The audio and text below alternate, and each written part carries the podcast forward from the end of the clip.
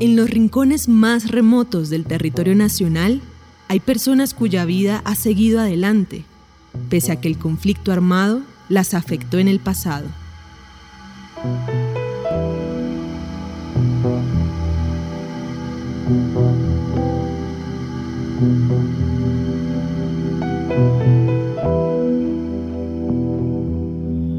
Y yo pensé empuñar un arma para matar a una persona. Porque esa persona era vecino y amigo de la casa. Y fue uno de los que señaló, porque a nosotros las investigaciones que tuvimos nos lo dijeron. Fulanito, supuesto amigo de ustedes, también dio machete. Le pagaron 500 mil pesos. Si se da cuenta, mire lo que está pasando. Tenemos odio contra la guerrilla, porque nos estaba extorsionando. Teníamos odio contra los paramilitares porque estaban haciendo las barbaries que usted se puede imaginar. Y ahora nuestros amigos nos estaban vendiendo para ganar dinero. O sea, ¿en quién confías? Yo recuerdo que mi papá me dijo, Rafael Gustavo, tengo 600 mil pesos, en el 2000 era plata, vamos a mandar más de puta. Me dijo mi papá, que le habían matado a su hermano y su sobrino. Yo le digo, viejo, nosotros no tenemos ese corazón. Nosotros si mandamos a matar ese hijo de puta, como usted le dice, no vamos a tener vida tranquila. Pero se lo estaba diciendo desde labios para afuera, porque yo era quien lo quería matar y no quería involucrar a mi papá. Iba a misa los domingos, pero yo iba y sin echarte mentira, José, Dios me hablaba y decía, deja todo en mis manos. Yo sentía que el mensaje que estaba dando el Padre me lo estaba dando directamente Dios a mí. Y sin echarle mentira, a esa persona la mataron después. Y no tuve que mover un dedo yo. Es más, cuando él lo matan, yo llego al velorio porque le estoy hablando que son supuestos amigos. Los hijos de ellos estudiaron con los hermanos de los difuntos. Y yo me persigné en el ataúd cuando lo vi y no dije en el nombre del Padre, del Hijo y del Espíritu Santo. Dije, también caíste, hijo de puta.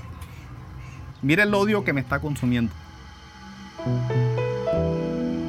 La Coalición Internacional de Sitios de Conciencia y Javeriana Estéreo Bogotá presentan la serie radial 50 vidas. El capítulo de hoy, El cantor de la memoria.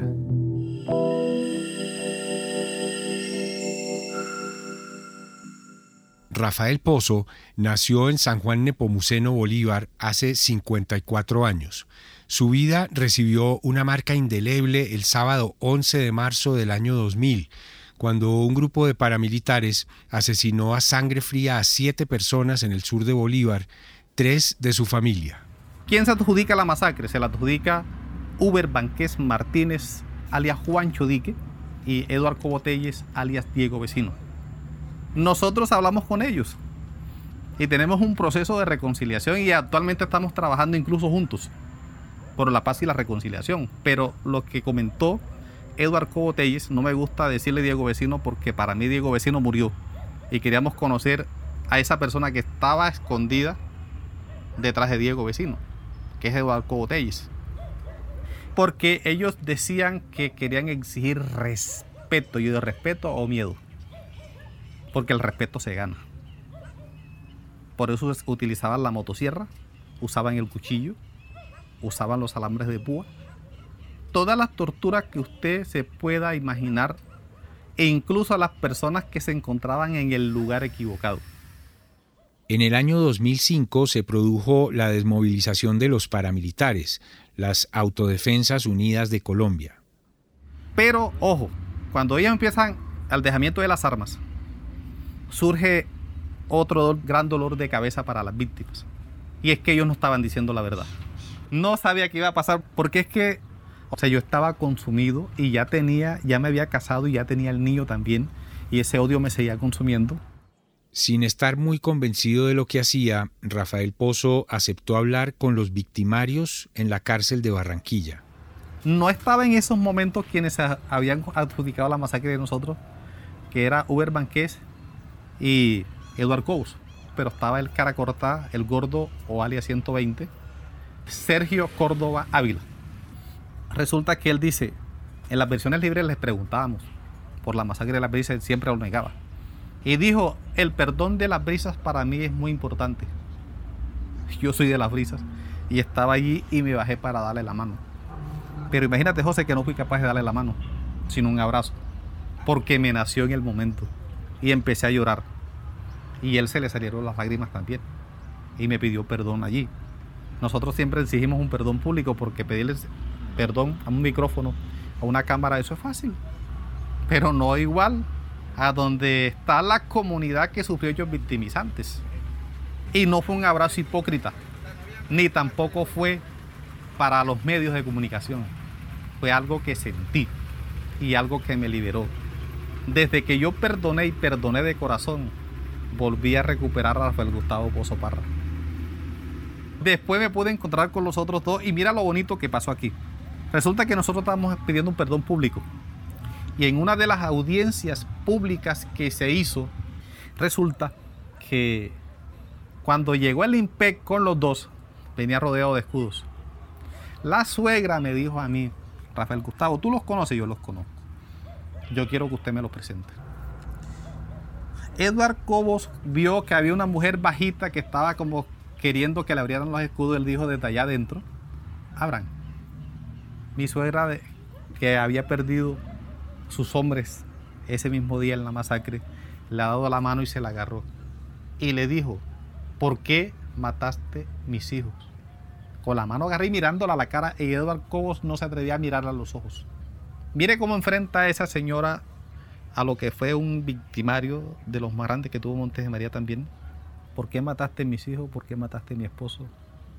Me cortaste las manos, me partiste el corazón. Que Dios te perdone. Y esa señora aún vive, tiene 82 años. Y esa señora vive porque perdonó.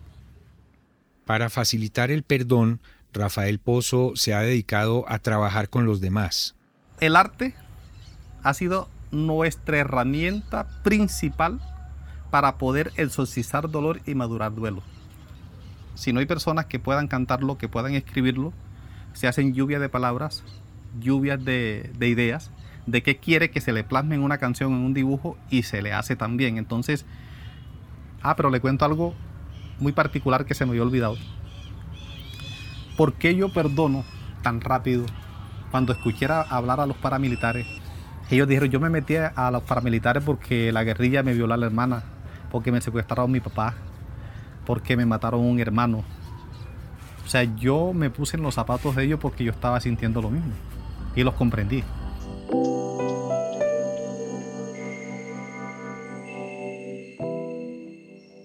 Yo me caso mucho con lo que dice el psicólogo Walter Rizzo. Él dice que perdonar no es olvidar, porque olvidar es amnesia. Perdonar es recordar sin odio. Entonces yo me voy mucho a él.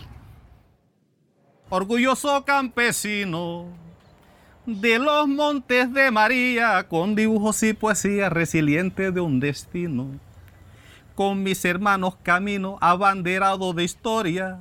La verdad nuestra victoria, por la paz lucho orgulloso. Yo me llamo Rafael Pozo, el cantor de la memoria.